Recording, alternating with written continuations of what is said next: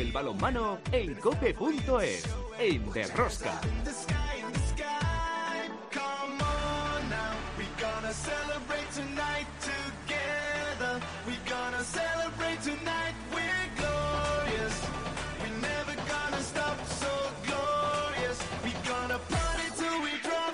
Hola, hola, ya estamos aquí otra semana más con todos vosotros. ¿Qué tal estáis todos? Amantes del balonmano, seguidores de Rosca. La Liga Sobal, la falta de dos jornadas para terminar la primera vuelta, nos está dando muchas sorpresas. Por arriba, fuerte y sólido. Por abajo, el Granoller, seguido del balonmano Cuenca y un Torre Vega que va como un tiro. El Vidasoa, que se desinfla, seguramente pasando factura de desgaste en las competiciones europeas a sus jugadores. Y por abajo, se empiezan a descolgar peligrosamente Guadalajara, Sinfín y Cisne. En las competiciones europeas se va a disputar la octava jornada de la Champions League. El Fútbol Club Barcelona recibe el miércoles al Kiel y se retira la camiseta número 8 de Víctor Tomás. En la European League, el venidor viaja a Hungría para verse las caras con el TCT. El eh, balomano Granoller se desplaza a Dinamarca frente al Skern y el Vidasoa también viaja a Dinamarca, pero en esta ocasión ante el Arus.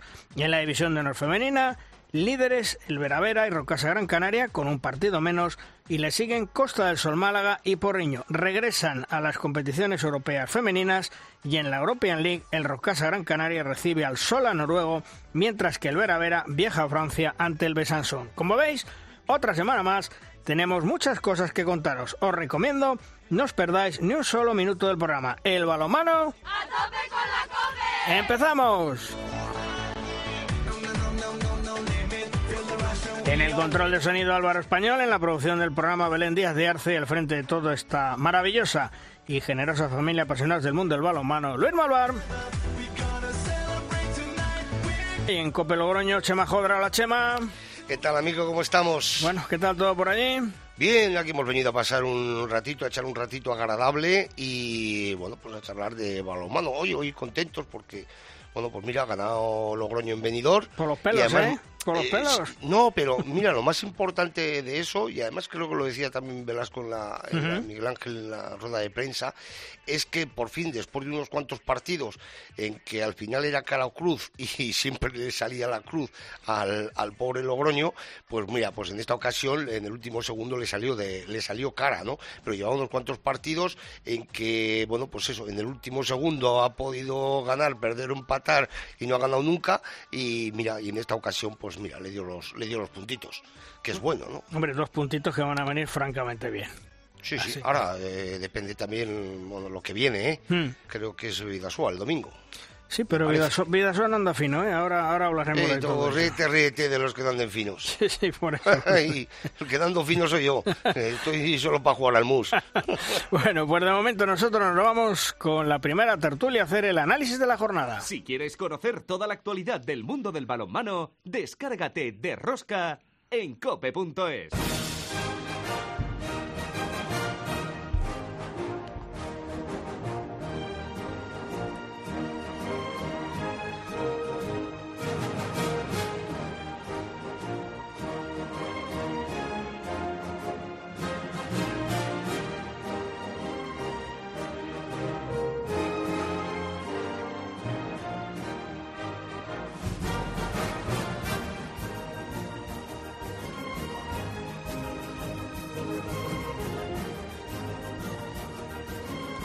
En nuestra primera tertulia, dos grandes. Falo Méndez. Hola, Falo, ¿qué tal? Muy buenas.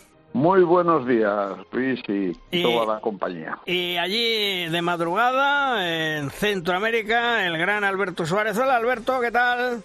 Hola, muy buenas noches aquí todavía. Bueno, ya, ya, te, ya te queda poco para volver, ¿no? Sí, uy, ya estoy contento. Queda una, una semanilla Y por cierto, casa. que fue, que fue tu cumple el otro día, ¿no? Hace pocos Sí, días. sí, sí. ¿Eh? Sí, tengo, tengo muchas gracias. Tengo la costumbre de venir a celebrarlo por aquí. Costumbres extrañas hace uno de mayor. Ya, ya llevo unos cuantos por aquí. Bueno, eh, Falo, eh, sorprendente otra vez la derrota y además cómo cayó de la de Mar de León eh, en casa con el Torrelavega. Bueno, victoria consecutiva del Torrelavega, yo decía que va como un tiro porque creo recordar que lleva siete victorias consecutivas y mira que empezó mal. Sí, la verdad es que empezó dubitativo. Ellos habían hecho una plantilla con, con estas expectativas probablemente, con estas que están actuales, pero empezaron empezaron con muchas dudas y bueno, también había que acoplar el equipo. Y el otro día fue una verdadera exhibición. O sea, un Ademar que había también empezado con dudas, eh, la competición, que luego se fue arriba y que el otro día desapareció totalmente de la pista. Yo pienso que eh, gracias a los méritos que hizo Torrelavega, ¿no? que está jugando tremendamente bien y, ha ido para arriba y bueno, ahí está la clasificación. Eh, Alberto, mm, ¿te sorprende que tercero Cuenca, cuarto Torrelavega, quinto una de Mar de León, sexto un Logroño y séptimo un Vidasoa, que son de los grandes? Una clasificación que desde luego llama la atención.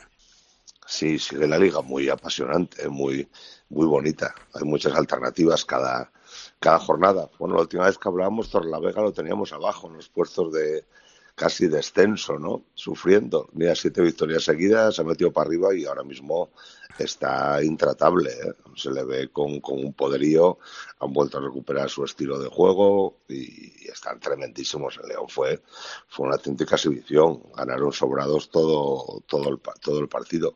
Son equipos de autor, juegan muy bien. Ahí Alex Moza los lleva muy bien, coge su, su ritmo, su personalidad y, y son los equipos que están arriba, igual que Cuenca con su trabajo sobre todo defensivo.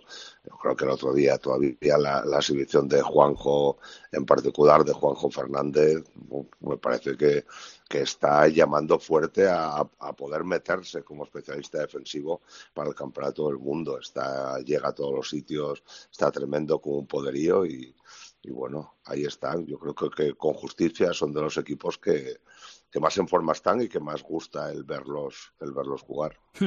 Eh, Cuenca ganaba Falo eh, al Vidasoa por cinco goles, que ya está bien.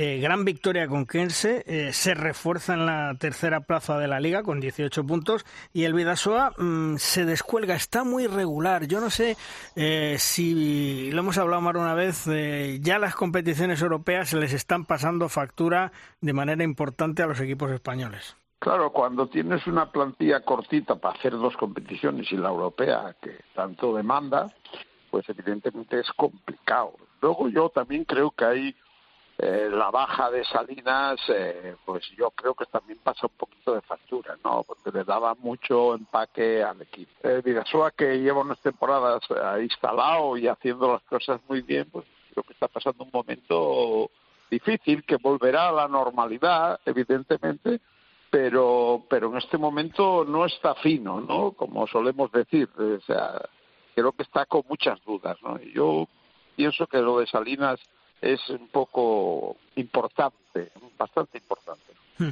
El eh, Cisne caía en casa con el Barcelona 25-43, pero yo no sé, Alberto, si estos marcadores tan amplios, la culpa no la tiene el Cisne, evidentemente, ni la tiene el Barcelona, eh, de alguna manera no perjudican a nuestro balonmano de cara a que los aficionados dicen, bueno, pero si esto es un paseo militar, si aquí el Barcelona le da igual, y con un 25-43 eh, se deteriora un poco la imagen, ¿o no lo ves tú así?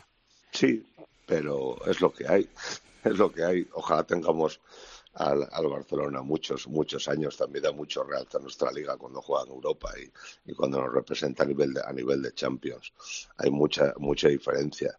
Cisne está ahí pasando problemas abajo. Es la primera vez, quizá en todo el año, que, que ya hay tres equipos que, que hmm. claramente se descuelgan un poquito por abajo, que eran los que en las quinielas posiblemente también eran favoritos a tener problemas, por llamarlo de alguna forma. Y bueno, Cisne va recuperando jugadores. Ya esta semana ya se metió contra Barça. Estaban súper contentos porque entraban eh, Mateo y mantaba Bruno.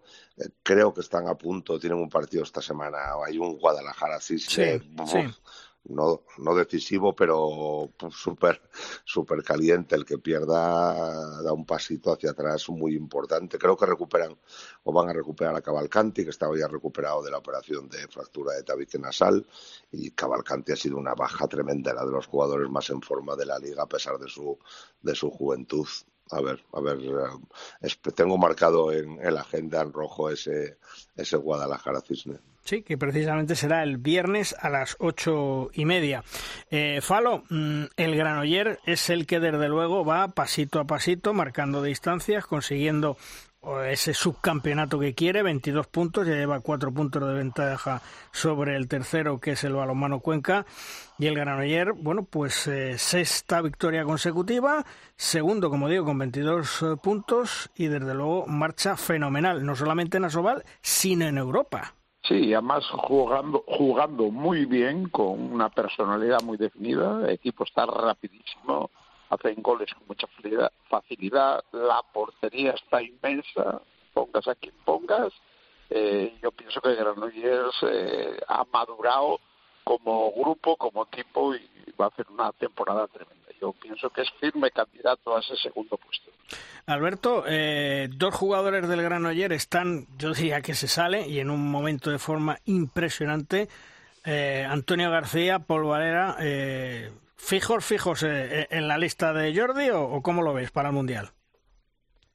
Hombre, Sandro, que están haciendo muchos méritos, que hay muchos de Granollers haciendo méritos, hay muchos en general de la liga, tiene, tiene trabajo Jordi para, para hacer la lista, pero por suerte para bien, ¿eh? Hmm. Hay mucha gente que, que está bien, también la dupla defensiva de Oriol Rey y John Amigo, muchos quilates ahí en defensa, ¿eh? También sería un, posible recurso en un momento dado para dar estabilidad a la defensa. No sé, muchos, sobre todo el, bombazo que ha metido Paul Valera en el momento que Ian Tarrafeta se marchó para Francia. Paul estaba ahí preparado con el cuchillo y, se ha metido a tope, pero es un equipo muy, sobre todo, también muy compacto llevan mucho tiempo jugando juntos, saben a lo que juegan, es un equipo con, con, mucho carisma, con mucha gracia en la cancha, que pelean muchísimo y, bueno, favoritos a, a ganar la Liga de los Mortales, está claro. Falo, el Anaitasuna gana al Guadalajara, el colista rompe la racha de seis derrotas, pero mm, este año no sé qué le pasa a la Anaitasuna, que no carbura como todos esperamos. Fíjate que está en el puesto decimoprimero con diez puntos, a cuatro del descenso y de la promoción, pero desde luego tendrán que espabilar. Sí, bueno, Anaitasuna ha jugado un partido tremendamente importante y complicado, que lo ha sacado bien eh, contra Guadalajara, ¿no? O sea, Guadalajara que venía compitiendo bien, que viene compitiendo bien, con dentro de sus posibilidades, bueno, si hubiese puntuado lo hubiesen complicado muchísimo a la neta Zuna, ¿no? Claro, le ha dado un pequeñito, pequeñito colchón, o sea que no se puede todavía despistar. No están jugando bien, eh, yo pienso que, no sé, claro, lógicamente el entrenador tendrá que saber qué es lo que pasa, pero no están en la línea de otros de otros tiempos. O sea, quiero decirse que tampoco ha tenido grandes cambios en la plantilla bueno, está pasando dificultades, ¿no? Tiene que aposentarse. Por eso esta liga, como comentábamos anteriormente, pues está resultando muy gratificante, muy competitiva y sobre todo, pues para el espectador, pues, me parece que es una gran liga, ¿no? Hmm.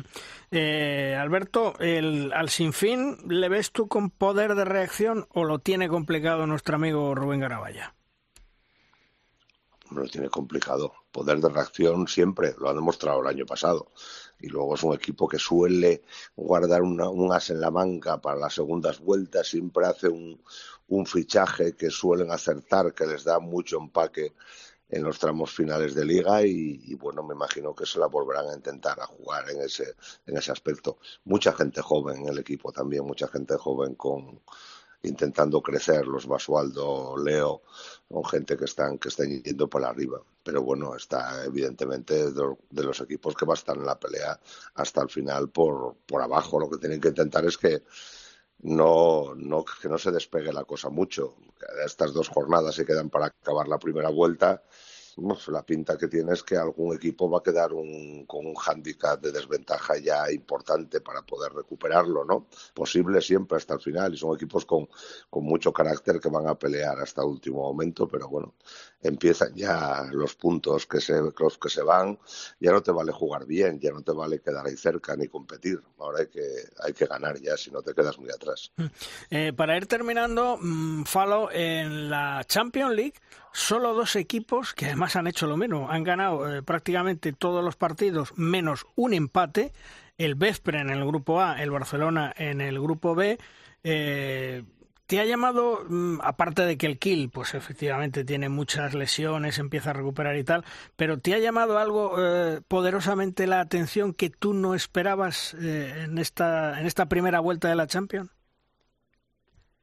Bueno, pues no, yo creo que el Barcelona mantiene, mantiene la liga, las expectativas bien. Eh, el otro día en Kiel eh, llevaba el partido tremendamente bien encauzado, en una pista pues terrible, difícil, con, con, con la gente empujando, y fue capaz de mantener un gran tono. Y yo pienso que Landín nos, nos puso un poco ahí nerviosos, ¿no? Por decirlo así, ¿no? Mm incluso se pudo haber perdido.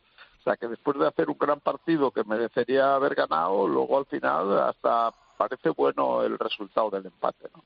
que no deja de tener un gran valor.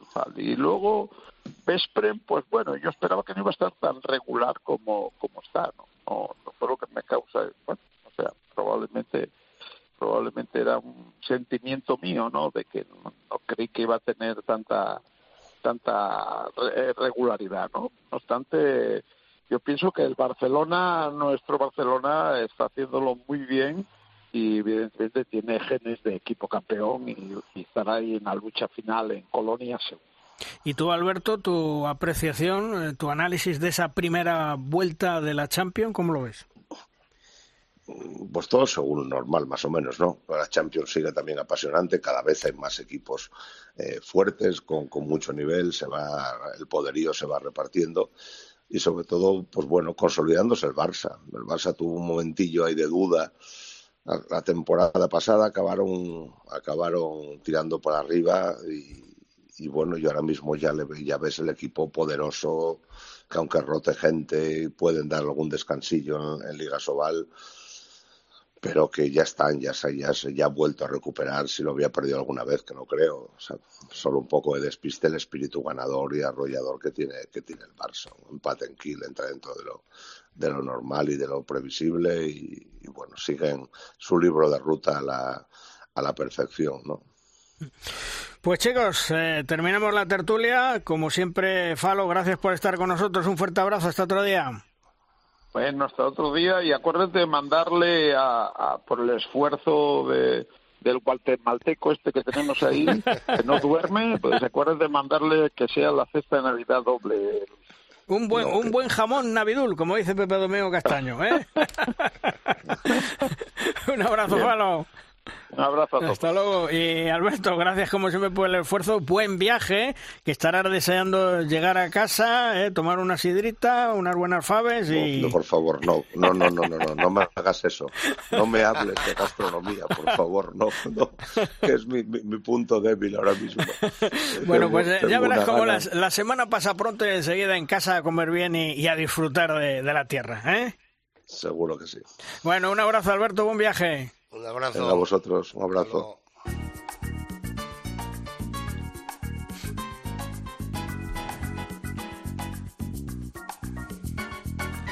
En De Rosca llega el momento de nuestra firma invitada. La firma esta semana nos viene de la estilográfica de nuestro compañero y amigo Fernando Urra, un Fernando que conoce a la perfección el mundo del balonmano y sabe que sus comentarios, siempre acertados, nos hacen pensar, reflexionar sobre situaciones que habitualmente nos pasan desapercibidas. Sepamos sobre qué tema nos habla esta semana Fernando. Muy buenas, gente de Rosca. Ya es oficial, la Supercopa Ibérica es un hecho y la verdad es que para mí es una alegría y una decisión que esperaba hace bastante tiempo porque creo que es un paso que el balonmano tenía que dar. Evidentemente nuestras competiciones necesitan revulsivos la Copa lo ha ido consiguiendo, bueno, poco a poco en chicos, con las eliminatorias previas a partido único, contra equipos de plata, pero la Liga y la Supercopa necesitan y necesitaban cambios. El origen, lógicamente, está en la realidad de que el Barça domina de manera clara y es que saber de antemano que el campeón de una competición pues ya está claro que es el Barça en este caso, pues hombre, le resta interés. Por mucho, ojo, que haya emoción en otras partes de la tabla, ¿eh? en la parte baja, en la zona media, por jugar la Copa. Sí, esa emoción está ahí, pero todos sabemos desde la jornada 1 que va a ganar el Barça, y que va a ganar la Supercopa, y que va a ganar la Copa Sobal, y que va a ganar la Copa del Rey. A ver, no es que esta Supercopa Ibérica no la vaya a ganar el Barça, que creo que está claro que sí, pero es verdad que la presencia del Sporting de Portugal y del Porto le da un aliciente a esos propios equipos, a los portugueses, también a los españoles, a los patrocinadores, por supuesto a las plantillas y también a las parejas arbitrales y por supuesto al público. Y ahora llega la posibilidad de, ¿por qué no? Lo dejo aquí, un siguiente paso. Una liga ibérica. Se puede dar el caso que parte de los equipos de Asobal puedan jugar toda la competición liguera mezclados con equipos portugueses, con ascensos y descensos, que permita que otros equipos de la Soval también puedan acceder ahí, que pueda haber una nueva motivación para esos equipos que no son de la parte alta de la tabla, más allá de jugar en plata y puedan incluso, ¿por qué no?, jugar con otros equipos portugueses. Ya sé que ahora suena increíble, que requiere de muchos esfuerzos organizativos, de esfuerzos económicos y esfuerzos de, de otro tipo. Pero la verdad es que me motiva mucho y yo creo que sería una clara opción de mejora tanto para los talentos jóvenes de la liga, Jordi Rivera seguro que estará de acuerdo con esto, como para las parejas arbitrales, para las empresas que apuestan por los proyectos deportivos. Vamos, que se le ven en principio muchas ventajas, pero evidentemente todos somos conscientes de lo complicado de esta idea. Y por supuesto, quedaría estudiarse también para la parte femenina, aún todavía más complicada la opción por las limitaciones económicas que se dan en esta competición, pero que inicialmente, ¿por qué no?, se podría plantear como inicio para la Supercopa. Por supuesto, es balonmano ficción, pero también tengo claro que nuestro deporte necesita alicientes nuevos que lo hagan todavía más atractivo para toda la afición al balonmano. Hasta la próxima, gente del de Rosca.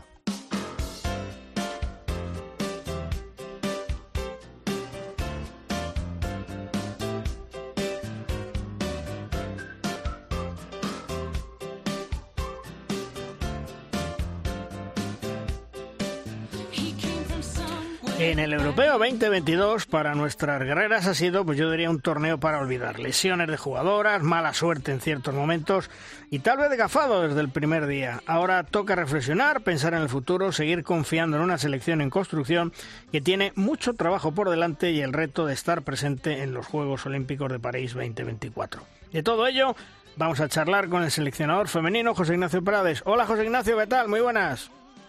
Hola, ¿qué tal? Muy buenas. Bueno, oye, eh, balance del europeo, noveno puesto, ¿y qué sensaciones te quedan de este europeo? Bueno, yo creo que las, eh, las sensaciones lógicamente no pueden ser no pueden ser muy buenas, ¿no? Sobre todo yo creo que es debido al, al último ese último partido quizá nos dejó las peores sensaciones de todas pues por la forma en que en que se perdió en la forma que que sobre todo que creo que dimos la sensación de de no, de no competir, algo en contraposición a lo que hayamos hecho durante todo el, el campeonato, que no fue más que, como has comentado al principio, pues levantarnos, recibir un palo, recibir un revés, volver a levantarse y competir con más o menos acierto, eso por supuesto que, que es así, pero bueno, creo que el partido de Francia nos arrojó sensaciones pues bastante negativas en cuanto a, bueno, a, la, a sensaciones, ¿no? A sensaciones de de no estar, de no competir un partido que, que nos jugábamos muchas cosas, ¿no? Y, y, bueno, y al final ese resultado tan abultado, yo creo que, que bueno que fue quizá demasiado, demasiado castigo, ¿no? Para un grupo que, que había tenido muchísimas adversidades, que se había levantado y se había recuperado y había competido con todos los rivales, ¿no? Y quizá el hecho de que de que estuvimos tan cerca, porque creo que es así, tan cerca de, de haber conseguido algún punto más, que nos hubiera acercado más a, sobre todo a, bueno, quizá con un punto más, hubiéramos podido haber sido hasta séptimas y si hubiéramos sacado alguno, de estos partidos que o que bien el que empatamos o los dos que perdimos de uno, pues incluso con la posibilidad, ¿no? Barajábamos de poder acceder a un quinto y sexto puesto, ¿no? Pero bueno, quizá por eso las sensaciones son son peores, ¿no? Porque estuvimos tan cerca de mejorar ese ese noveno puesto que que quizá duele mucho más. Oye, las lesiones de Silvia Navarro, Merche Castellanos, Alicia Fernández, ¿te rompieron mucho los esquemas? Evidentemente la portería, todo. Bueno, son tres jugadoras muy importantes, ¿no? Al final estamos hablando, Silvia y Merche pues aglutinaban todos los, todos los, todos los minutos en, con la con el equipo nacional y era la dupla que, que más habíamos utilizado en los últimos campeonatos y de más experiencia, ¿no? Y, y bueno, y Alicia, pues al final también es una jugadora eh, con muchísima experiencia que actúa en Champions, ¿no? Y que y que llevaba también muchísimo tiempo en la en el equipo nacional eh, bueno, sí que te voy a decir que son jugadoras muy importantes, ¿no? Y que lógicamente eh, con eso también entra entra forma parte del, del juego y tienes que tienes que adecuarte no tanto tanto Carmen Campos como Estela Rogería y como Silvia Arderios que al final se incorporó creo que han estado a un nivel también muy bueno no pero bueno sí que es cierto que que al final son tres jugadoras importantes que, que hemos tenido que ir supliendo no y nos hemos tenido que ir no reinventando, ¿no? Pero sí que, bueno, sobreponiéndonos, ¿no? A, a noticias que no eran positivas, sobre todo cuando viene en forma de, de, de lesión. Oye, eh, he leído una entrevista eh, que le hacían en un diario deportivo a Silvia Navarro, en el cual decía que ella, la pista no tenía buenas sensaciones. Eh, ¿La pista era buena o crees tú que ha podido influir en las lesiones de, de nuestras jugadoras? Bueno, yo creo que hay algo que, que, se acumula en los últimos campeonatos y en el tema de la publicidad y las pegatinas yo creo que generan muchísimo resbalón y no tienen un buen agarre. Y yo creo que ahí todo el mundo, con, en ese aspecto, con el tema de las, de las pegatinas eh, rectangulares, esas tan alargadas, eh, yo creo que todo el mundo ya ha avisado de, de ello y, y, hay mucha queja, ¿no? Pero es cierto que, que, bueno, no sé si será por el, por el material o por qué no, pero ese tipo de, de pegatinas, la verdad que hemos visto muchísimo muchísimo muchísima caída muchísimo resbalón y, y, bueno y desafortunadamente también pues pues más que más de una lesión ¿Y por qué ese resbalón es cuando están puestas o digamos del el pegamento o el adhesivo que queda cuando se levanta? No, yo creo que es cuando están puestas, ¿no? Que es un material un poquito más, eh, quizá con más algo más de brillo y que y que es algo mucho más eh, resbaladizo, ¿no? Que mm. lo que es el agarre de la de la de la pista, ¿no? Al llevar ese brillo, yo creo que es ese material, ¿no? El que el que hace que la que bueno que ahí la, el agarre no sea no sea el que debería el que debería tener una jugadora no que va muchas veces pues o bien desequilibrada o bien en un cambio de dirección o bien con muchísima velocidad no y bueno pues de ahí sufren pues pues mucho no quizá las articulaciones sobre todo esos tobillos las rodillas pues quizá ahí creo que quizá no no sea la mejor la mejor opción yo creo que es una cosa que hay que que hay que revisar no de cara al futuro oye eh, Silvia Navarro se ha operado empieza ya la recuperación Silvia se tiene que despedir en la cancha, ¿eh?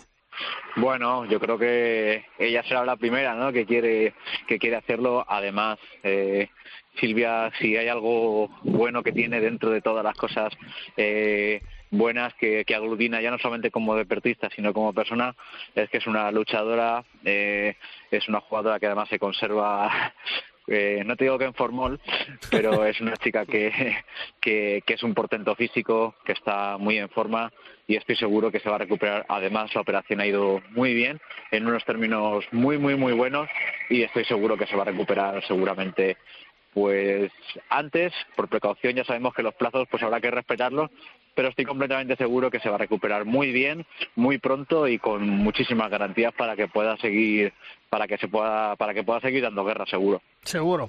Eh, eh, sí. Mister, Mister, ¿qué tal? Sí. Un saludo desde La Rioja, Hola. ¿qué tal? Eh, ¿Qué tal? Fíjate, yo viendo, claro, ves los partidos por la televisión, te queda una sensación y me imagino que es totalmente distinto a, a verlos en el, en el campo, ¿no? Pero a mí, algunos de los partidos que os he visto, me da la sensación, bueno, lo primero, no has tenido un campeonato fácil porque todo lo que se podía eh, complicar se ha complicado, lo cual ya de, de entrada nunca es, nunca es positivo. Pero después me ha dado la sensación de que, fíjate, aunque te pueda quedar la sensación, digo como aficionado, ¿eh? Qué, mal campeonato ha hecho España, ha habido partidos donde han sido pequeñísimos detalles, detalles de, de, de madurez, de experiencia, o por lo menos esa es la impresión que, que tengo yo, ¿no?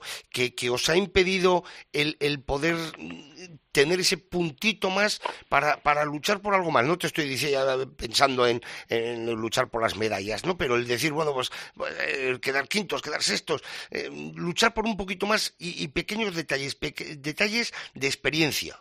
Eh, por eso te digo que quizá el sentimiento, bueno, de haber estado tan cerca, que por pequeños detalles no haber sumado en todos los partidos que, que creo que han estado tan igualados, sobre todo porque porque es muy exigente el europeo. Eh, sabíamos que, que, es la competición más compleja que hay y, creo que en ese sentido eh, el equipo compitió siempre y estuvo en todos los partidos, ¿no? Quizá el primero y el último fue un poquito más un poquito más complejo por la por la complejidad por la complejidad que entrañaban, ¿no?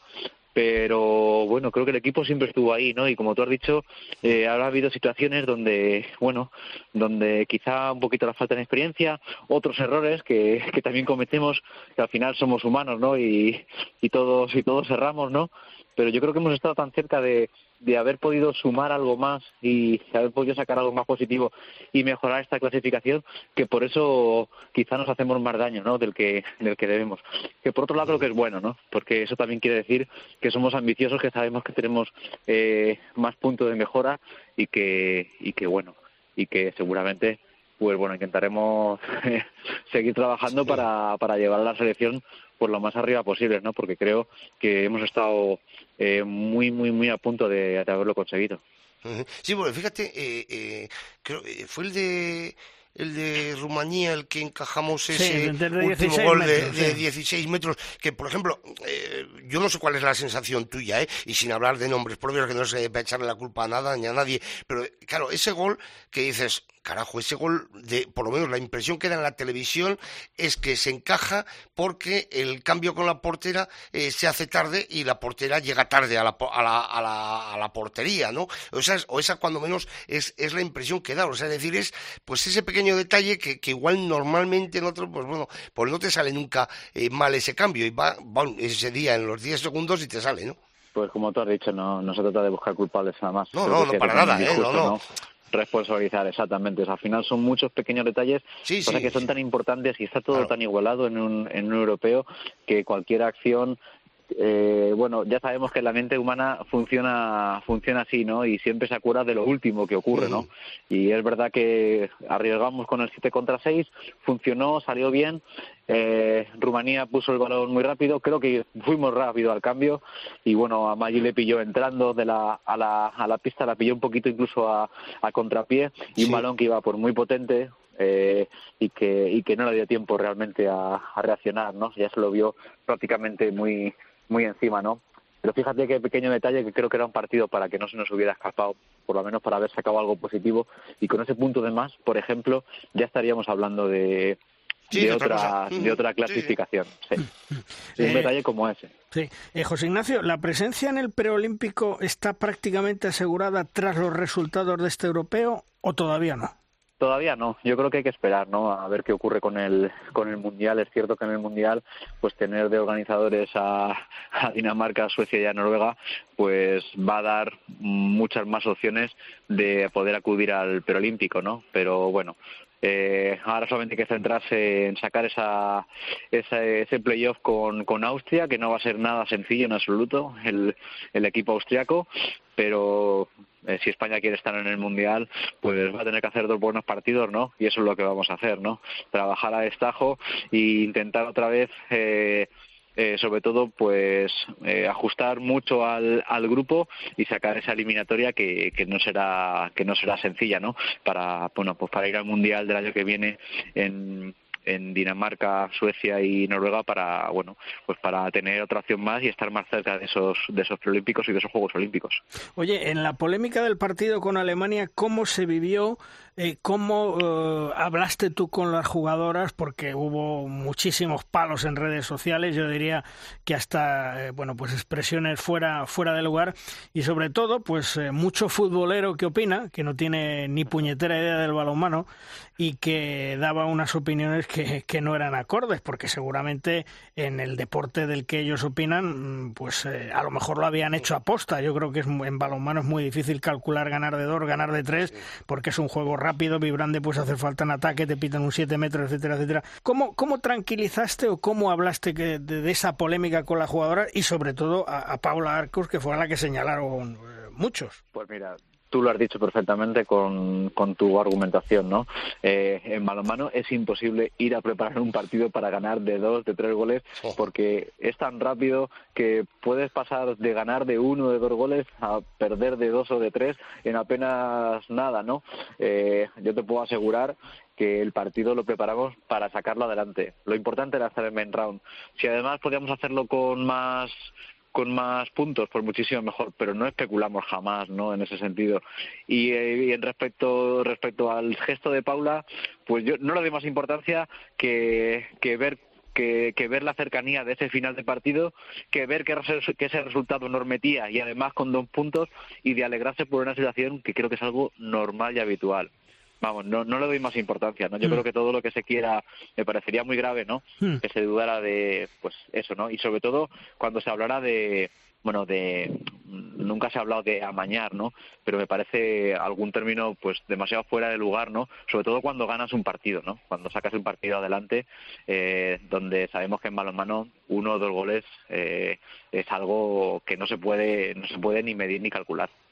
Oye, eh, del arbitraje europeo, del este, este europeo, ¿qué me dices si quieres si quieres hablar? Eh? Porque nosotros ya hemos hablado aquí con entrenadores y tal, mucha indignación con los arbitrajes. Yo creo, mi opinión particular y opinión de entrenadores eh, que tú conoces del balonmano español, que no han estado a la altura. Y yo sigo pensando una cosa, en europeos, mundiales, Juegos Olímpicos, tienen que ir los mejores, sean hombres, sean mujeres, tienen que ir los mejores. Mm, ¿Cómo, pues visto, eh, ¿Cómo eres europeo? Pues amén, Luis, porque la verdad que, bueno, sin entrar en detalle, pues creo que, que bueno, que el arbitraje al final es, es muy difícil, entiendo la dificultad que, que entraña y más de una, de una, de una competición tan, tan, tan exigente y tan igual, ¿no? Porque, bueno, creo que el europeo es una competición que, que, cualquier pequeño detalle, dínoslo a nosotros, ¿no? Pues te puede hacer sumar, restar o quedarte como estar, ¿no? Y creo sinceramente que, que, bueno, que han faltado muchas más parejas, pues bueno, esas parejas que habitualmente vemos por la tele pitando Champions, por ejemplo, ¿no? Mm. que creo que, que está muy bien, que hay, que hay parejas que, que seguramente en un par de años, ¿no? Con más experiencia, pues estarán a un nivel muy alto, pero creo que ha faltado, pues quizá, pues más parejas, ¿no? De, de que, acostumbran a pitar máximo nivel durante, durante cada fin de semana. Mm. Eh, termina el europeo, quedamos novenos, te reúnes con las jugadoras. ¿Qué les has dicho a las jugadoras tras el europeo?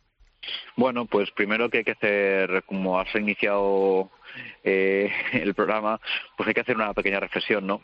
Una pequeña pero profunda reflexión ¿no? de, cómo hemos actuado, porque siempre lo hacemos, ¿no? Y porque al final no hay nadie más crítico que nosotros mismos cuando se trata de enjuiciar lo que hemos hecho, ¿no? Y, bueno, yo creo que ahí aún estamos recabando datos, eh, elaborando informes, ¿no? Porque yo creo que hay que analizar pues muchísimas cosas, ¿no? Porque nuestro afán de, de ser cada vez mejores y de analizar y de y de saber dónde hemos acertado y dónde sobre todo podemos podemos mejorar es fundamental para seguir progresando y, bueno, yo creo que hay que ponerse en esa tesitura y, primero pues hacer una, una pequeña gran reflexión de, de, cómo hemos actuado, de dónde podemos mejorar y no hay nada mejor que, que bueno que el aprendizaje después de, de una mala experiencia, ¿no? Donde realmente pues veas cuáles son tus miserias, entre comillas, ¿no? Y cuáles son tus puntos débiles, donde tengas que hacer fuerza. Y creo que eso es muy bueno, ¿no? Si luego podemos reconducirlo, ¿no? Y ese es el objetivo, ¿no? Hacer reflexión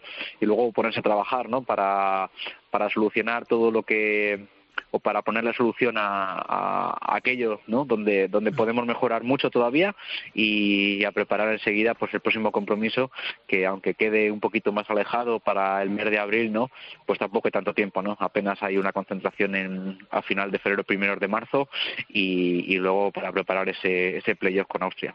Pues nada José Ignacio a seguir trabajando y a seguir preparando ese playoff del Mundial 2023 que será ante Austria como tú decías en abril y sobre todo con ese horizonte del preolímpico, donde España yo estoy convencido que, que va a estar peleando por una plaza en esos Juegos Olímpicos de París 2024. José Ignacio, gracias por estar con nosotros. Un fuerte abrazo. Muchísimas gracias. Un saludo. Un abrazo, mister.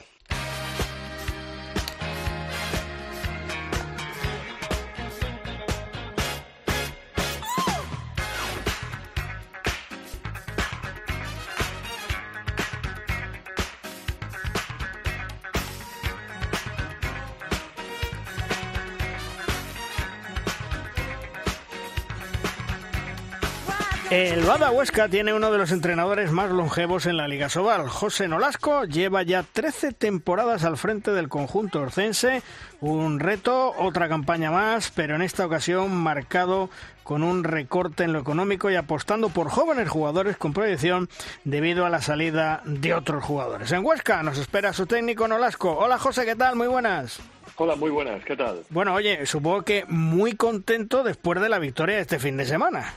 Sí, bueno, vamos a tener una semana de entrenamientos tranquila, además cargada de motivación y sobre todo nos viene bien porque, eh, como tú bien has dicho, el equipo, bueno, pues estamos ahí trabajando mucho eh, y necesitábamos eh, una victoria para, bueno, pues para hacer bien o bueno el trabajo que estamos haciendo, ¿no? Y entonces, bueno, pues esta victoria sirve para eso. Oye, eh, una primera vuelta que no sé si es como tú pensabas, porque este año con la incorporación de muchos jugadores jóvenes al equipo, como tú dices, hay que trabajar mucho, ¿no?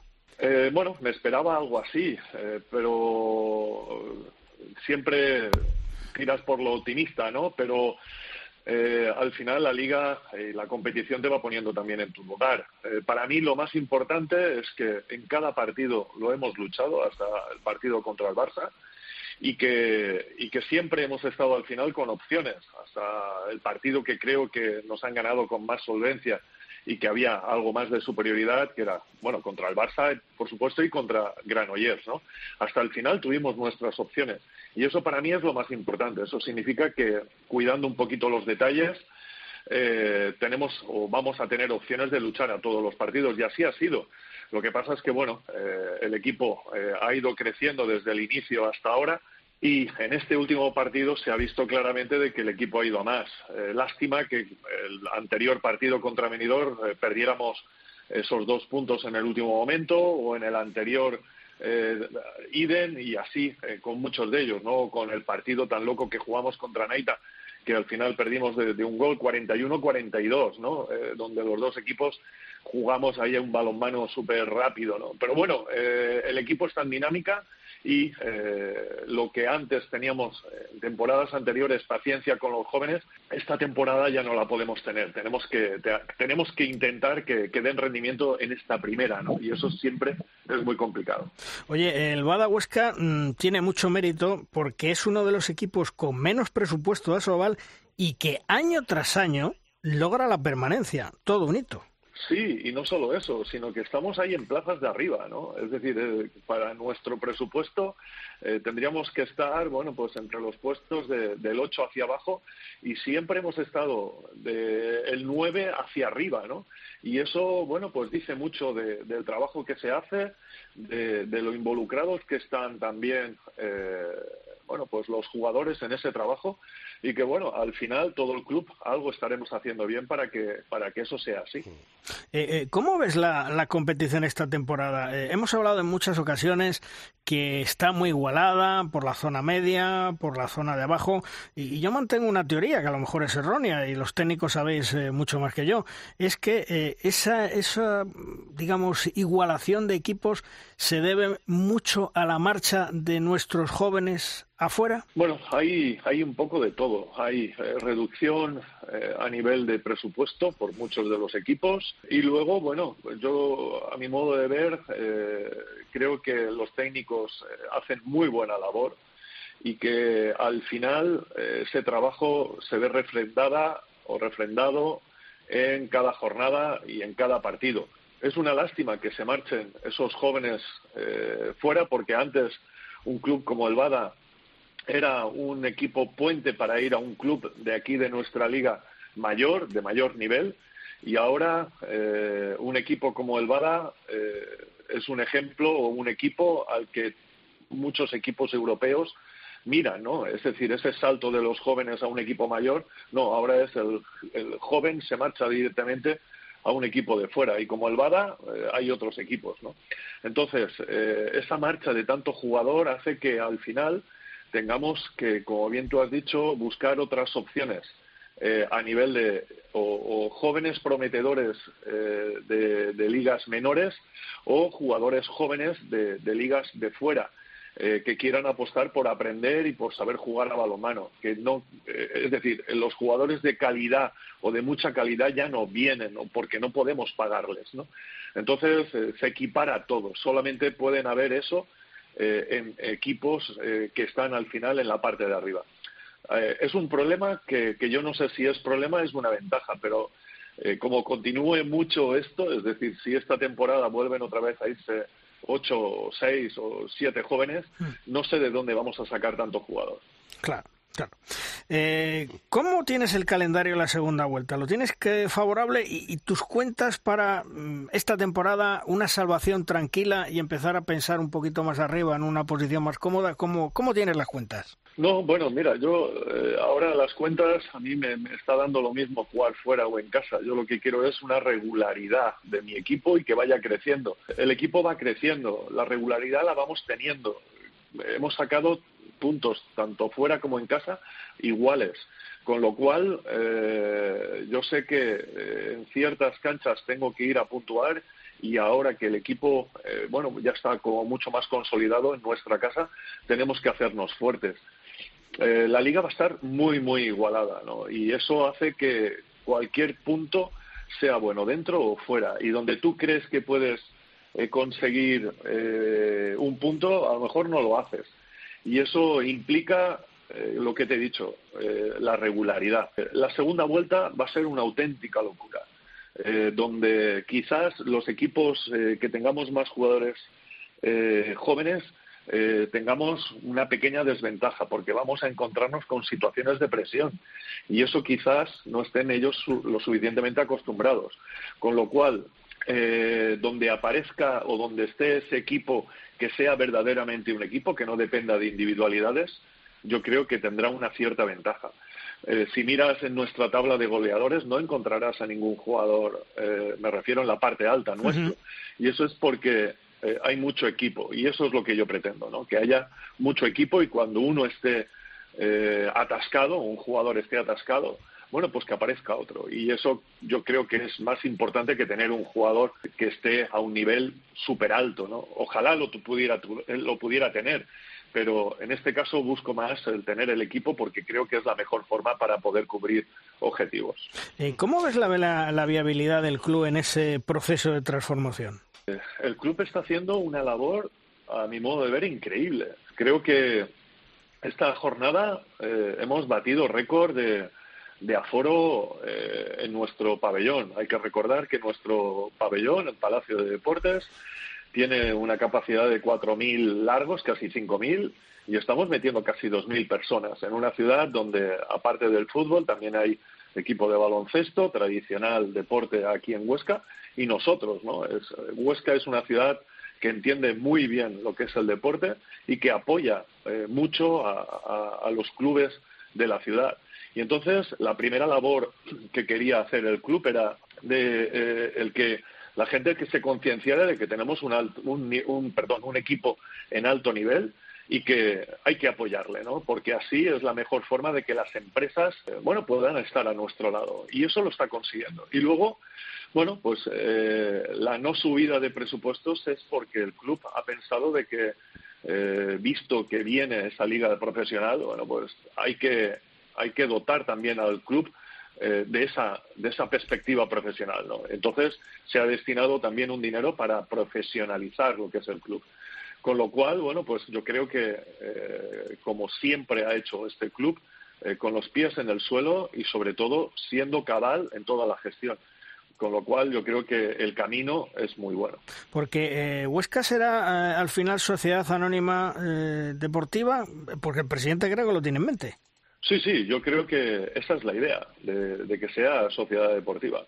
Sí, sí, porque a nivel de gestión creo que es mucho más factible dentro de, de la estructura que quieren eh, la directiva montar. Porque eh, yo te voy a decir una cosa, eh, tu presidente, por cosas que me cuentan del mundo del balonmano, es un presidente y un hombre que tiene la cabeza muy bien amueblada, que sabe lo que tiene que hacer, pero hay otros que, en fin, mm, habría que dudar. Por eso no sé si la liga Asobal se convierte en liga profesional eh, va a ser lo mejor para algunos sí, pero para otros no. Yo no sé si tú esto lo ves claro. Yo lo tengo claro. Eh, yo lo tengo claro porque eh, creo que, la única forma de que nuestra liga crezca es, es, es, dándole, es dando un paso más. Yo creo que no siendo profesional estábamos abocados a, mantener lo que teníamos y, y, eso ya sabíamos por dónde íbamos. Esto es un camino que se abre nuevo, que puede ser que haya clubes que se queden, pero seguro que aparecen otros estoy totalmente convencido de que aparecerán otros que sí que puedan estar dentro.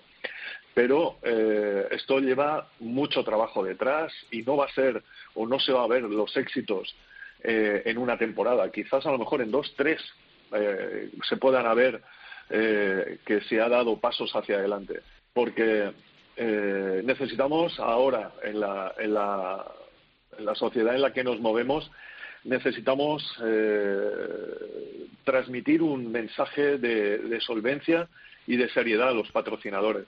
Eh, y yo creo que eh, un patrocinador no se va a querer meter en un sitio donde no se controla nada, donde no hay seriedad, donde no hay un cierto, una cierta reciprocidad, perdón, una cierta devolución hmm. de lo que ellos aportan y si no es con una serie de medidas que hagan una, una liga seria.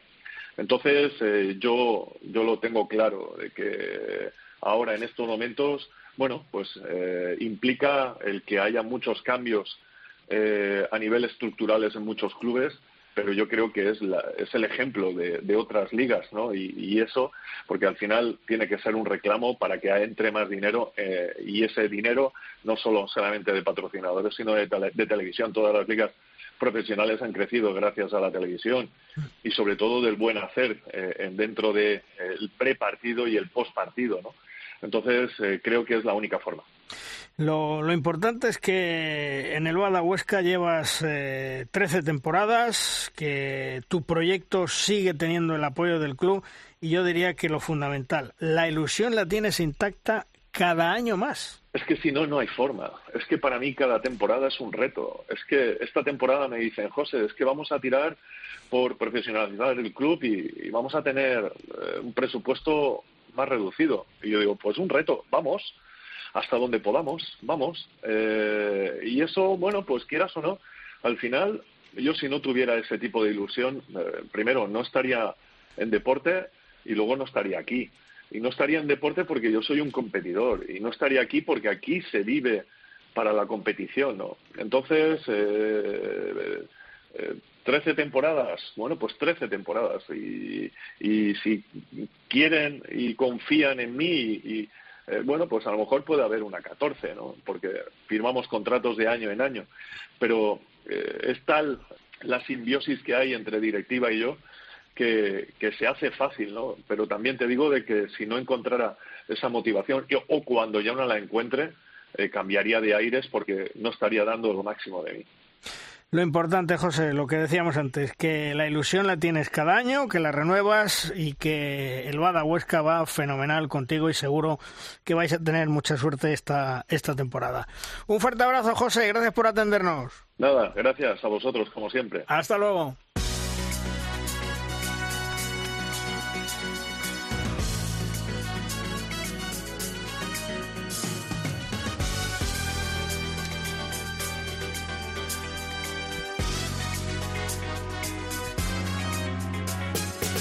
Un día más en Derrosca suena nuestra sintonía. Es el momento de la nueva sección La Pizarra de los grandes especialistas. Nuestra clase particular abre las puertas. Nos acomodamos, nos sentamos, estamos atentos y escuchamos lo que nos exponen. Esta semana con nosotros un grande del balonmano español y mundial, Demetrio Lozano, uno de los jugadores que más medallas ha ganado con la selección española y que ha militado en los mejores equipos del balonmano europeo y mundial. Hola Deme, ¿qué tal? Muy buenas. Hola, buenas Luis, ¿qué tal estás? Bueno, oye, ¿de qué nos hablas hoy en tu pizarra, Deme? Bueno, pues eh, de cómo está el ambiente, de cómo está la liga, de un de las chicas también, de, bueno, de, esa participación de las guerreras reciente que que bueno, yo no he hablado nada y me gustaría pues eh, bueno pues darle la enhorabuena por su participación. Yo creo que han luchado y han llevado pues ese balonmano español, como siempre, como ese estandarte de lucha y de no rendirse hasta el final, con muy mala suerte, ¿no? Con el tema de las lesiones y con el tema de,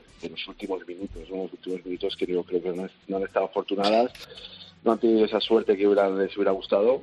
Y bueno, tal vez enhorabuena, ¿no? A todo el grupo y, y a todo el ejemplo que nos han dado y viendo la liga pues cómo está y viendo la Champions cómo está y viendo lo que nos espera de este, este final de primera vuelta de todos los equipos pues bueno pues destacarlo cómo están haciéndolo pues los de arriba cómo están luchando cómo está sorprendiéndonos a todos el sector de la Vega que está mucho más arriba de lo que se esperaba con un equipazo y haciendo las cosas muy bien y cantando cara a todos los equipos y sacando puntos en sitios súper complicados y donde no se esperaba puntuar, como ha pasado este fin de semana en, León, ¿no? En León, que ha ganado con mucha solvencia. Y bueno, y preparar pues ese final de primera vuelta a todos, que, a ver qué pasa, si los de abajo consiguen sumar puntos y a ver si, si esa igualdad que hay, pues qué sorpresa nos para cada fin de semana. Y pues muy inquietante eh, lo que va a pasar en, enero con la selección también, ¿no? En esa selección que tanto nos gusta y que tanto nos, nos tiene, pues, también estoy acostumbrados, pues qué va a pasar en este, en este próximo campeonato con tan poca preparación como siempre, ¿no? Que yo creo que eso, igual que este año pasado de fútbol y estaban echando las manos a la cabeza porque han podido preparar muy poco eh, las selecciones para el fútbol, el, el mundial, pues lo mismo pasa todos los años con el balonmano, que siempre tenemos los campeonatos en medio de, bueno, de esta temporada, de esta liga, como siempre lo tenemos, eh, muy pocas veces sucede en verano, prácticamente son Juegos Olímpicos y muy poco más, siempre hay una preparación muy corta y incluso con esa preparación corta somos expertos en sacar grandes resultados, ¿no? con lo cual, pues bueno, esperando lo que pasa y, con ganas de seguir disfrutando. Eh, deme, mucha gente en un gran estado de forma y Jordi Rivera lo va a tener complicado para hacer la lista, ¿eh? Sí, lo va a tener complicado porque, bueno, como siempre, yo creo que es un privilegio poder tener tanto donde elegir y, de tan buena calidad, con, tan buenos, eh, no sé, tan buenos centrales, tan buenos defensores. Defensores centrales seguramente sea donde más dificultades tiene, pero ya me han metido sabia nueva y que va funcionando. Y yo creo que, bueno, si tiene donde elegir, que, que, es lo principal, ¿no? No tiene ningún problema en poder coger a grandísimos jugadores en todos los puestos y siempre mete algo de sabia nueva que va que va reforzando pues eh, pues esa solidez que tenemos como gran equipo y seguimos luchando por todos los títulos, ¿no? por todas las medallas. Perfecto, Demetrio, como siempre, un acierto tu comentario. Gracias por estar con nosotros, un abrazo. Muy bien. Hasta luego. Hasta luego. Un abrazo, Luis.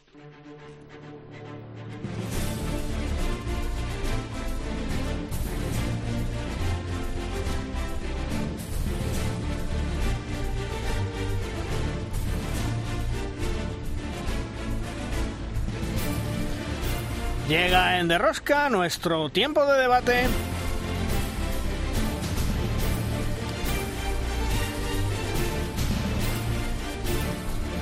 Es nuestra tabla redonda.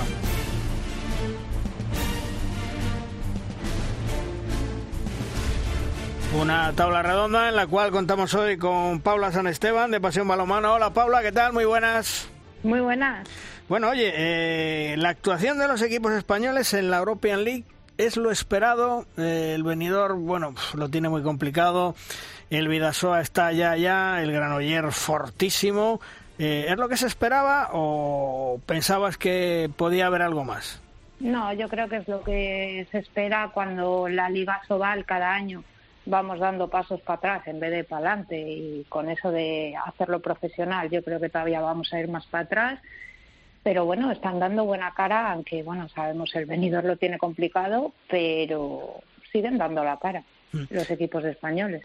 También está con nosotros eh, Pablo Barrantes, compañero de Cope Huesca. Hola Pablo, ¿qué tal? Hola, ¿cómo estás, Malvar? Muy buenas. Bueno, eh, le decía a Paula, eh, los equipos en la European League, ¿lo esperado o, tú pensabas algo más de ellos, de la actuación que llevan? No, no, es complicado, es complicado. Efectivamente, la competitividad en nuestro país va a menos, eso es así. No sé si lo de la profesionalización, me imagino luego debatiremos ¿no? sobre eso, si la profesionalización viene bien o mal, o quita, o quita eh, más competitividad si cabe. Pero bueno, es, para mí es lo, esperado, ¿no? Pedir más ahora mismo a nuestros equipos me parece una utopía. Al, al, al, Fútbol Club Barcelona sí se le puede exigir un poquito más, ¿no? Pero bueno, poco más, es, es, es, lo que hay. De todos modos, lo que sí ha llamado mucho la atención es que la EHF sancione al venidor y al Granoller por no tener la pista azul con 1.500 euros. Es que, es que esto es de traca, ¿eh? Bueno, pero es que a esas multas estamos acostumbrados y, no lo sé, es que tampoco volvemos a lo mismo, es que tampoco tienen ayudas, es que no lo sé, o sea, eh, lo de las multas este año, tanto en la EHF como en la en la Real Federación, a mí me parece que son de traca, o sea, si miras las sanciones que hay, te ríes, te ríes mucho. Hombre, a lo mejor es que el venidor Pablo piensa, bueno, tal y como me va eh, la jornada, así que lo tengo muy complicado, prefiero pagar los 1.500 euros de sanción que gastarme un pastón en una pista. Que en su momento, claro, esto, esto al final, eh, yo recuerdo ver la pista de Huesca de azul cuando lo exigía eh, en España la, la, televisión, no recuerdo cuál era, la que, la que daba los partidos hace unos años. Mm. Eh, pero lo exigía y, la veíamos azul, claro. Eh, el, club no se encargaba absolutamente de nada, ¿no? Lo, lo ponía, en este caso, la realización eh, televisiva que supongo que hacen pues que, sea más atractivo, ¿no? porque esto de la pista azul básicamente es por, por este motivo, ¿no? Por, porque mm, la, retransmisión televisiva queda más bonita. No lo sé, hombre, desde luego si el club también se tiene que encargar de poner la pista azul, pues habrá hecho sus cuentas venidor. Hombre, es el drama, es el drama pagar la multa, claro. Si ha hecho sus cuentas, le sale mejor pagar la multa que. por eso, por eso. sí, sí. sí, porque el alquiler me parece que estaba en 3.000 o 4.000 euros, el alquiler de la pista. Sí, y ya comprar no, no hablemos.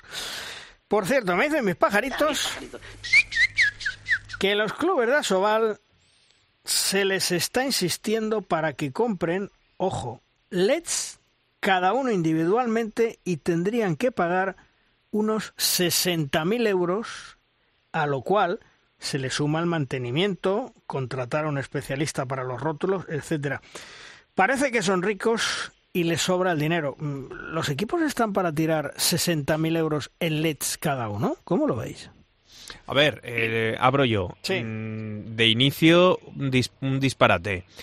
Eh, bien planificado, pues entiendo que como entidad organizativa, que estaremos más o menos de acuerdo, hmm. hasta qué punto se puede obligar, quiero decir, pero mm, el recomendar eh, no deja de ser crear un producto publicitario atractivo que pudiera sumar sponsors a los nacionales sumar los locales, ¿no? Y que los locales también se vieran allí en esos LEDs eh, durante los partidos.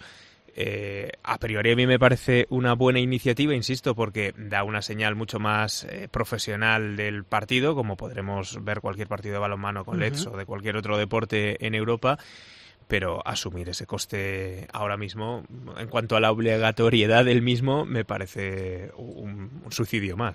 Hombre, es que eh, os voy a comentar ahora que esto sí es un suicidio pero en toda regla. Hay un tema escandaloso. La semana pasada, más concretamente el martes 22 de noviembre, la Soval envió a todos sus clubes tres archivos.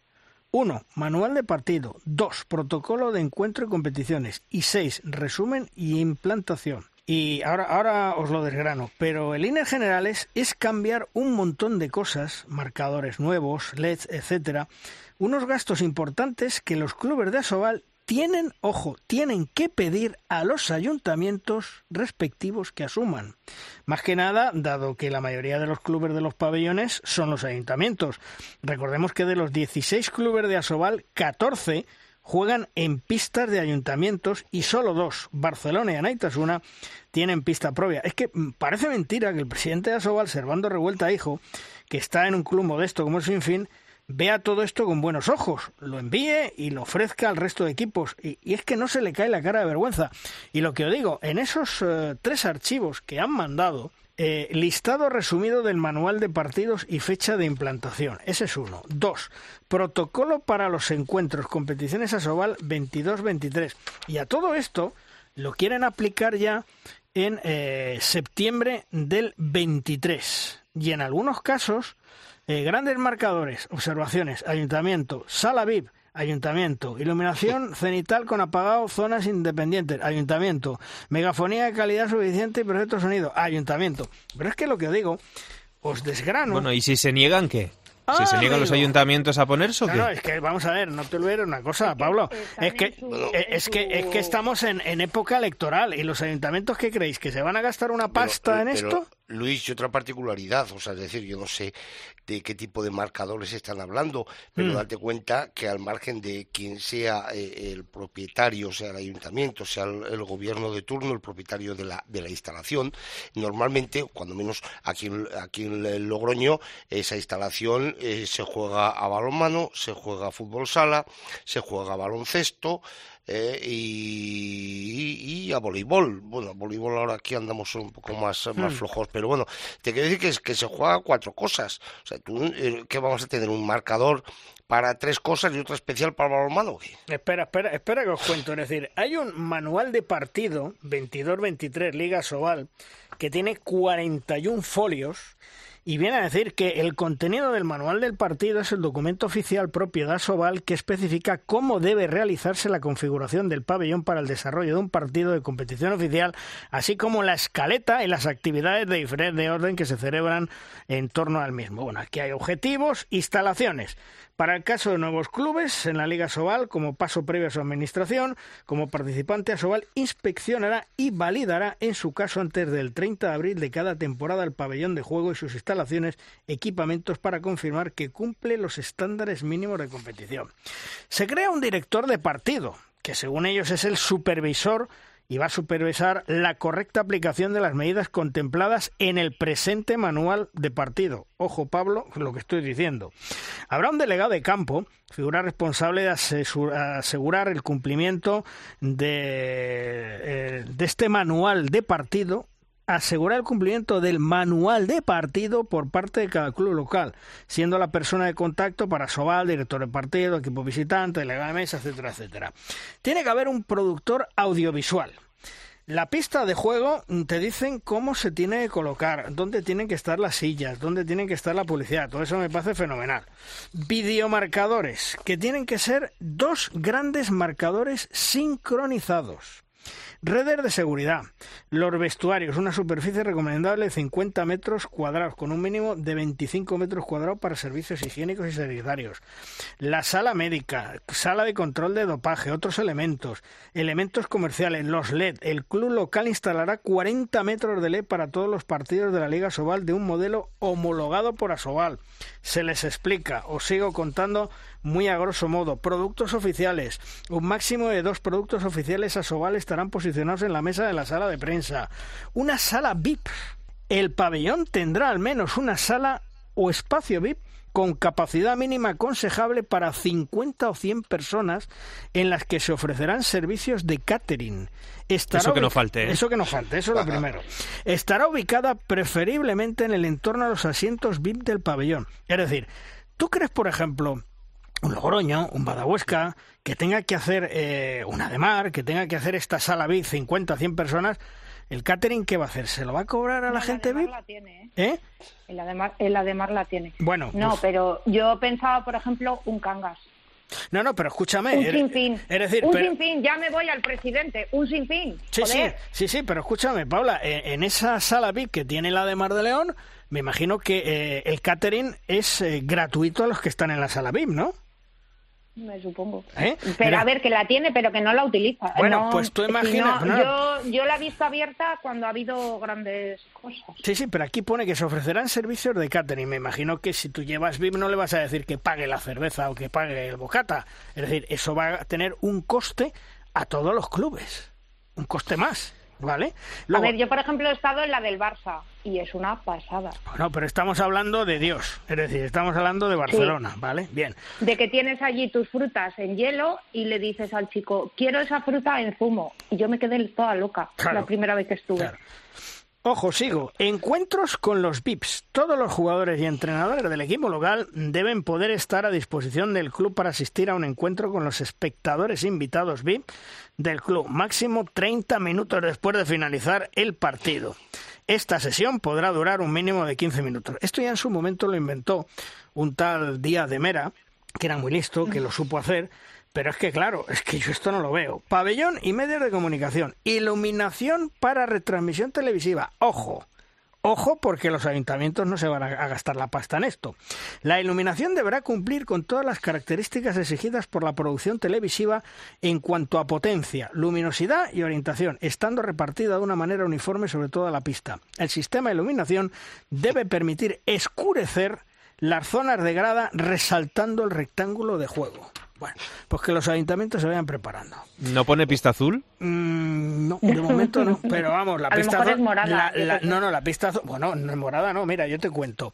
El glorioso director general de la Soval tenía en mente una idea que me imagino se la habrán quitado de la cabeza. Y es que cada equipo comprara una pista con el color de su escudo. Con sus colores. ¿Tú te imaginas el cachondeo que va a ser eso? En fin. Habla de pupitres de prensa, habla de la sala de prensa, las entrevistas flash post partido, prepartido, la zona mixta, día de partido, seguridad, etcétera, etcétera, eh, presentación de partido. Ya digo que son 41 horas, actividades durante el descanso. Entretenimiento, limpieza, calentamiento jugadores, himno de Asobal, eh, versión larga, eh, grabación del partido. En todos los partidos se deberá realizar una grabación del partido con videocámara. Luego tiene que haber un entretenimiento, restauración, tienda, mascotas, actividades infantiles, locutor animador, música, efectos. ¿Y, esto quién lo paga? ¿Y la fiesta esta quién la paga? Los clubes. A ver, todo esto- Joder. Todo esto me parece bien, todo esto me parece bien. Eh, pero claro, vamos a ver, Si esto en estuviéramos en, fútbol. Alemania o en Francia, que es, lo- claro, lo pero normal. mira, Perdona, la Liga de- Paula, la li- la Pablo, Liga es de que- Fútbol es que se ha copiado de se ha copiado de ahí, pero que es que Claro, en España pero la liga de no fútbol tiene. profesional, cuando, cuando estás en primera división, lo primero que hace es darte 50 millones de euros. Y luego dice, ahora bien, estas exigencias te pido. Pero primero te da porque ha asegurado un contrato televisivo que al que sube a primera división en fútbol, lo mínimo son 50 millones de euros. Ahora bien, quiero el estadio así. ¿Qué ofrece la Asobal? ¿Qué contrato televisivo ofrece la Asobal para exigir esto? No, ¿qué, qué, qué contrato? No, No, ¿y ¿qué, qué, dinero reparto? les dan los clubes? ¿Qué, ¿Qué exacto. reparto? ¿Qué reparto? Un reparto que ya lo hemos dicho en una ocasión es nimio. Creo que son eh, 27.000 o 30.000, no llega más, de los cuales tienes que quitar 10.000, que es lo que tienen que pagar de la cuota de participación. Es Pero que esto, claro, esto Eh. lo tendría que pagar la Asobal. Claro, claro. Claro, menos sueldos que hay por ahí, que hay algunos que se están forrando, que están cobrando más dinero y más sueldo que los antiguos directivos, ¿eh? los directivos y- de hoy. Y entonces sí tendría claro, sentido la asociación, porque crea un, eh, digamos, un espectáculo redondo, ¿no? O- homogéneo, eh, potente, que vistoso, con su propio atractivo. dinero lo reinvierten, pero no lo van Claro, a hacer. Es que se y lo quedan. generará nuevos, eh, generará nuevos sponsors, nuevo, claro, porque es más atractivo el producto, es como una mini, mini, mini NBA, ¿no? Es lo que están buscando. Pero primero exiges a los clubes antes de dar tú, pero si los clubes bastante tienen con sobrevivir. Mira, está, pero A ver, yo no Pablo- sé si lo sabéis, que el calendario se retrasó, cuando se hizo el famoso sorteo del calendario, se Hmm. retrasó, y se retrasó mucho. ¿Sabéis el por qué se retrasó? ¿Por qué? Yo sí lo sé, ¿Por qué? porque supuestamente ese día se iba a presentar a plenitud. Ese día, ¿cuánto hace que se ha presentado plenitud? Bueno, que se ha presentado, no, ¿qué ha pasado? Plenitud, porque ha pasado por allí, nadie sabe lo que es, ni nada de nada. Es decir, si se creen Sí, que... pero que es que, que- Ese, ese día del sorteo se retrasó porque ese día se iba a hacer oficial que el nuevo sponsor iba a ser Plenitud. Yo que yo lo sé desde julio Hmm. ¿Y y sabes, se ha y- presentado ahora. ¿Y sabes por qué se reventó lo de plenitud? ¿Lo Sí, sabéis? más o menos, sí. Pues yo Sí. te lo digo, se reventó porque hubo quien lo filtró al medio oficial de Internet de Asobal diciendo que les iban a pagar 1.800.000 euros. Plenitudes se mosqueó, se enfadó y dijo que por filtrar que eso se rompía. Otra cosa es que lo de 1.800.000, eso quiero verlo porque desde luego no creo que paguen más que lo que pagaba SACIR. ¿Eh? Eh, entrada en vigor. Que el es, la quinta par- que es la quinta parte de lo que has dicho. bueno, bueno, pues bastante, bastante, bastante menos de la quinta parte. El, el manual de partido que se apruebe, ojo, entrada en vigor, el manual de partido que se apruebe por la Asamblea de Asobal entrará en vigor para todos los clubes y ligas Asobal al comienzo de la segunda vuelta de la temporada 22-23. ¿En qué temporada estamos? En la 22, 22, 23. ya estamos hablando del 1 de febrero. Sí, sí, es decir, entrará en vigor para todos los clubes de la Liga Sobal al comienzo de la segunda vuelta de la temporada 22-23. Asobal podrá acordar excepciones temporales o plazos de implantación sobre en determinadas cuestiones cuya aplicación requiera una inversión, iluminación, videobarcadores, etcétera, siempre que exista por parte del club un compromiso de solución formal y un calendario de actuaciones acordado con la competición que supervisará exhaustivamente el avance de las mismas. Y luego, pues habla también de más cosas, equipamiento de la sala médica. Bueno, el equipamiento de la sala médica Ahí hay de todo, material quirúrgico, pero bueno, apunta para elementos esenciales, cuidados intensivos, antisépticos, eh, bueno, tremendo. Es decir, a mí lo que me llega es que la mayoría de los clubes de Asobal mm, dicen que si esto va en serio, tienen que cerrar el kiosco. Yo no sé si eso lo veis vosotros también. Sí, sí, sí, es, que es inviable. Pues va a ser papel mojado con el ridículo. la pasta para cada club o eso es inviable. Un club no puede hacer frente a eso yo no me imagino, mm, vuelvo, un sinfín. Es que voy al presidente. Yo no me imagino. No, no, es que no. Bueno, mm, me voy a callar de ese club porque el año pasado vamos a callarnos. Es que, es que, desde luego, si esto lo quieren poner en marcha, como estábamos hablando, en la segunda vuelta, como dice aquí, de la 22-23, están locos. Están locos y sobre todo, porque lo que tú decías, Pablo, eh, este dinero lo tiene que poner alguien y quien tiene que ponerlo es a Sobal, no los clubes es eh, papel mojado y ridículo por haber hecho esto y no cumplirse. pero, pero para ellos mismos. Claro, pues es que eh, hay cosas que no tienen ni pie ni cabeza. Hace, hace unas semanas estaba contando que el, el eh, Guadalajara y, otro equipo más, los dos, estaban, el Cisne quiero recordar, estaban haciendo un, un impago a la Soval que ha sido comentadísimo. Bueno, ¿y, qué pasa con, con Guadalajara, Paula? Pum, eh, mira, esta va a ser buena. Eh, ¿Te acuerdas eh, mayo 2019 que hablamos además del WADA y yo dije que no estaba al día? Yo, mis palabras fueron en mayo, no están al día. Vale, eh, cuando yo entré en esa temporada, el último programa, yo dije que había recibido la llamada del presidente de Alex para decirme que lo que yo estaba diciendo eh, porque, a ver, yo en medias, entre mayo y junio de esa llamada, yo recibí amenazas de la señorita de prensa del Guada. Bueno, se puso como una loca. Bueno, se me subió a la parra. Vamos a dejarlo así. Eh, y luego yo recibí la llamada de Alex, hablé con él y, y, efectivamente yo le dije, yo he mentido, ¿estáis al día? Me dijo, no, digo, pues entonces, digo, yo solo he dicho que no estáis al día. Pues, ¿qué pasa? Que con el incumplimiento del pago, eh, esta temporada no están al día, pero no están al día desde hace bastante, pero bastante. ¿Cómo van a pagar eso si no están al día con sus jugadores y con sus trabajadores? ¿Y qué le en la temporada pasada y esta o cuánto le deben? ¿Se sabe? No, más o menos a mí hay gente que me ha dicho que cinco meses. Trabajadores, no estoy hablando solo de jugadores, ¿eh? Hay trabajadores que llevan cinco meses. Pero eso sí, eh, si quiere, la, la que era jefa de prensa, que vuelva a amenazarme y que se me vuelva a subir a la parra, que ella va a entender por qué la estoy diciendo eso, y si quiere, entramos al juego. Y, y estos son los que quieren ser liga profesional. ¿Eh? Y con este super manual que tienen aquí de partido, ¿Eh? Es que es inviable. Por ejemplo, para un Guadalajara es inviable, para un Cangas, es que para cualquier equipo. Vamos a ver, pero es que os vuelvo a decir. Es que el único que, lo puede hacer y que lo tiene es el Barça. Es que, eh, os lo he comentado antes, de los 16 pabellones que hay, donde se juega la Liga Sobal, 14 son de ayuntamientos. ¿Vosotros pensáis que en un año electoral los ayuntamientos se van a gastar esta pasta para los clubes de Asobal, solo para los clubes de Asobal?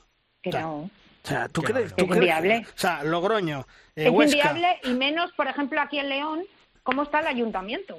Es que el ayuntamiento está telita, como para encima soltar pasta para el deporte. En el caso de Logroño es gobierno de La Rioja, ¿eh? no es el ayuntamiento. Bueno, gobierno de La, la instalación es gobierno de La Vale, ¿pero se lo gastaría, Chema?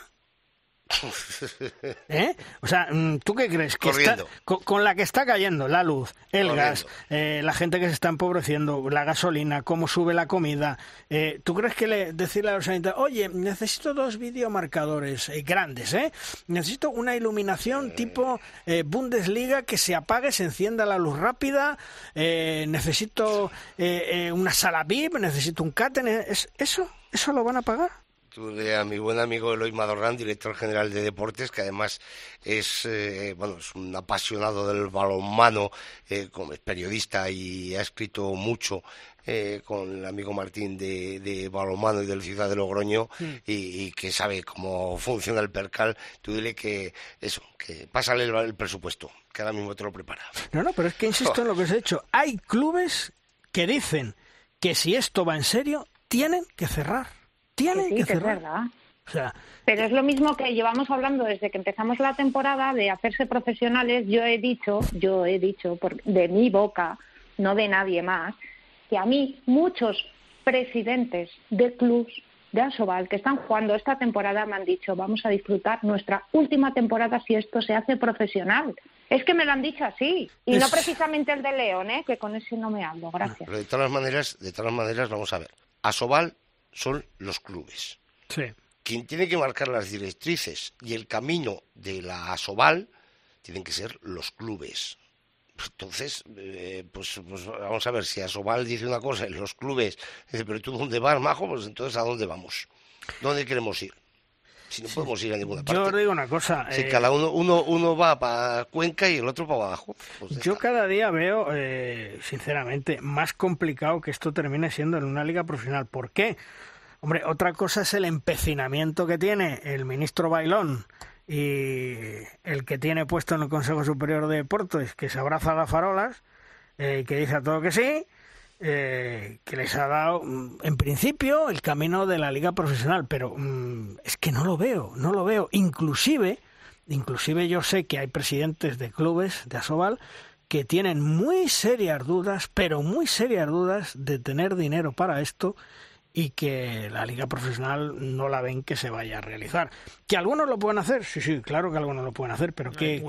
En Huesca se está luchando. Sí, sí, ¿no? Si hablábamos antes con, con José Nolasco nos decía que sí, que sí, que se está luchando, que se está peleando, que se están consiguiendo cosas, pero no te lo diré una cosa, vosotros tenéis la suerte de tener, y se lo he dicho a José Nolasco, un presidente que tiene la cabeza muy bien amueblada que sabe... Es, que es, un, gestor de profesión. Claro, claro, y sabe de lo que habla y sabe lo que hace y cómo lo tiene que hacer. Pero mm, no quiero dar nombres de otros presidentes de clubes, pero ¿y, otros clubes qué? Mira, en Petit Comité lo que te dicen es esto viene bien al margen de los eh, de las dificultades eh, principalmente económicas para evitar eh, los que lo que ya hemos comentado en este programa en muchas ocasiones los pagos en B yo quisiera pero que se van a seguir haciendo. Eso iba a decir. se van a seguir haciendo. es que saben cómo hacerlo. Es que, mm, mira, es que eso pasa en las chicas y en los chicos. Tanta transparencia, tanto tal. Y vuelvo a repetir, es que el WADA no está al día. Eh, eh, es que si vas a las chicas mm, te dan ganas de arrancarte los ojos y llorar. Y lo permiten, y lo permiten. Mira, es que el otro día, Pablo, eh, lo comentábamos, que para el Atlético Valladolid, cuyo presidente está metido en la cúpula de Asobal y que quiere llegar a ser en su día, según ha manifestado y según me cuentan, ser presidente de la Liga Profesional Asobal, el Atlético Valladolid, para llegar al salario mínimo interprofesional de los jugadores, les mete en la nómina la ropa que les entrega. La ropa que les entrega. O sea, en especie. Exacto. Para poder llegar al salario mínimo profesional. Pero que hay jugadoras que están contratadas, por ejemplo, por dos horas por dos horas al día. ¿no? Es que, y, hay clubs que también, de chicos, que les contratan por tres, cuatro horas. Otra forma de verlo es que aunque sea un contrato por dos horas, no dejan de ser dos horas legales. otra, sería otra forma de verlo. pero es que te exigen aunque luego, aunque luego se... Sí. sí, pero no te exigen dos horas, te exigen que estén con contrato de 40, o sea, como tú, como yo y como todos.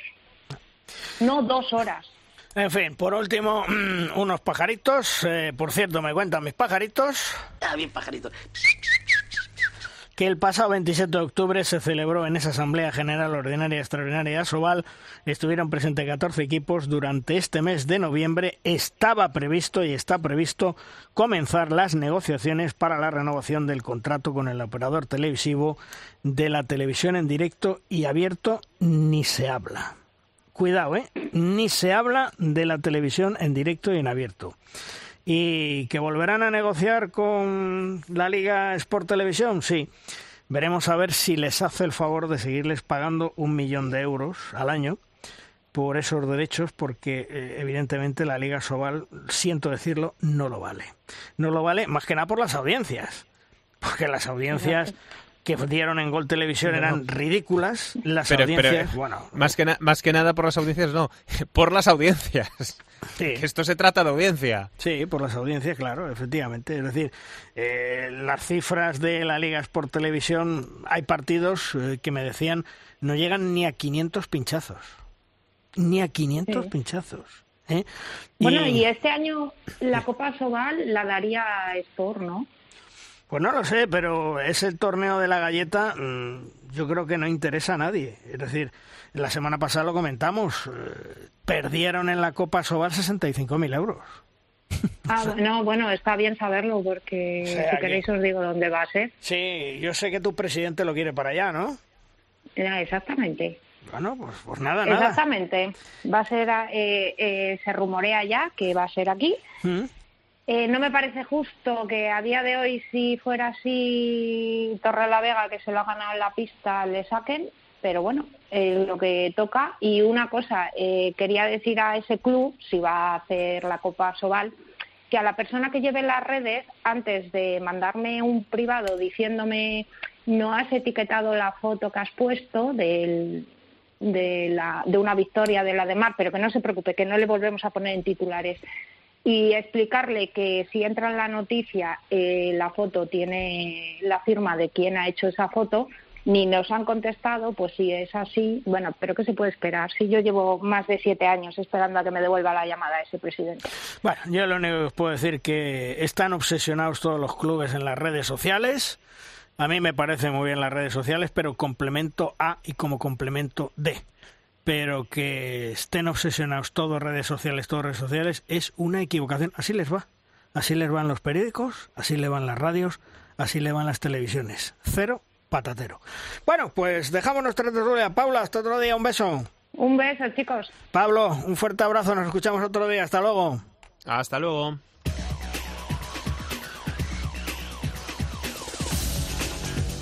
Vamos terminando programa, vamos terminando edición, como siempre, con Tomás Guas y sus 7 metros. ¡Lanza, Tomás! Más Rosquitos, primera vuelta de la Champions League liquidada y dos invictos, el Vesper húngaro y el Barça. Los azulgrana pudieron ganar los 14 puntos de los 14 de juego, pero se complicaron la vida en la pista del Kiel, aunque al final lograron un valioso empate. Esta semana se vuelve a dar el duelo entre alemanes y españoles, pero en el Palau Blaugrana, y con el gran acontecimiento de la retirada de la camiseta número 8 del gran capitán Víctor Tomás, otra gran iniciativa que rinde homenaje a uno de los grandes del balonmano español y mundial. Felicidades, querido. Terminamos la edición. Chema, hasta la semana que viene. Venga, un abrazo. Y vosotros ya sabéis, próximo lunes tenéis aquí una cita con nosotros, con De Rosca, para conocer toda la actualidad del mundo deportivo y del balonmano. ¡Os esperamos! ¡Adiós!